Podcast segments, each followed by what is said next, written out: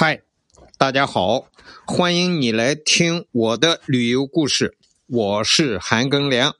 咱们啊继续讲哥伦布发现新大陆的历史意义。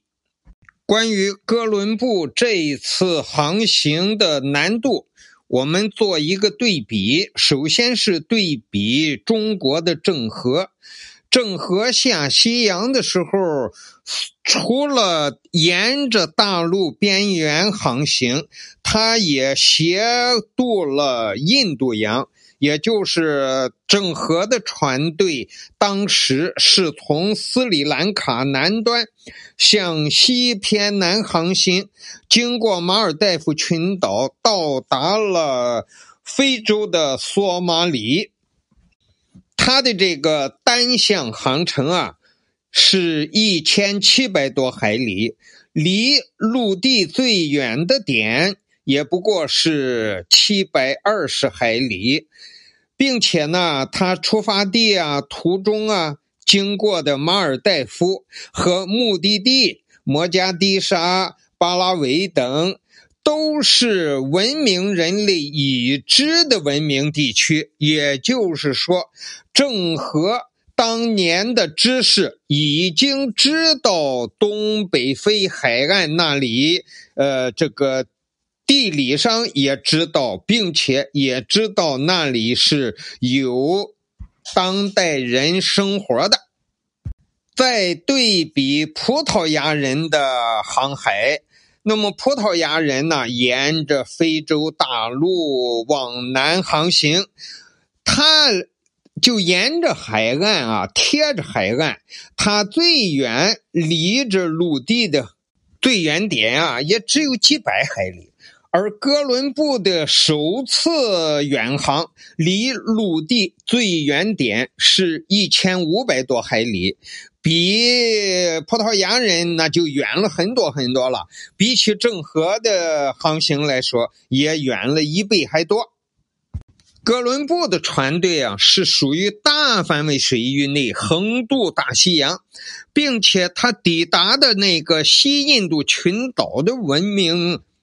是以前欧洲人所未知的，就是从自然地理上。他们也是未知的，从人文地理上来说，也不知道那里有人还是没人。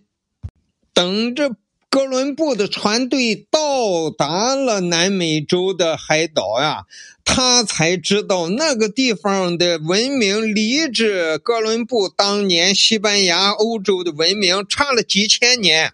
所以是哥伦布的首次远航。把大航海时代的近海靠陆的远洋航行啊，推进到远离陆地跨洋航行的一个崭新的阶段，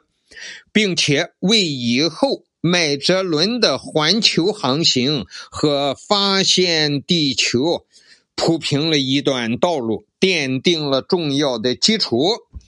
第三点。哥伦布首次远航，还发现了磁偏差，初步的测量了磁偏角。在此之前，咱们中国的古人啊发现了磁偏差，但是哥伦布这一次发现啊，是由航海者位置变化而进入西半球出现的磁针偏西现象，并且呢，他。做了仔细的观察测量，仔细的做了记录和初步的有实用意义的解释。因此，哥伦布的首次远航在航海、天文、地球物理等多方面也有很大的意义。另外，他创造了个奇迹，他在历时二百二十多天。航行八千多海里，远跨大洋的航行中没损失一个人，这也是创造了航海史上的一个新纪录。要知道，在哥伦布之前那些沿着非洲大陆的航行当中呢，每一次葡萄牙人的航行都会损失人员，有是翻船死的人，有是长病死的人，而哥伦布怎么能比他们？比葡萄牙的航行都困难的多，因为它是远离大陆，进入海洋的中心，啊，气候条件也非常差。他们经历过大风暴，经历过大的海浪，而且也经历过因为值班人员的疏忽而他的旗舰被搁浅，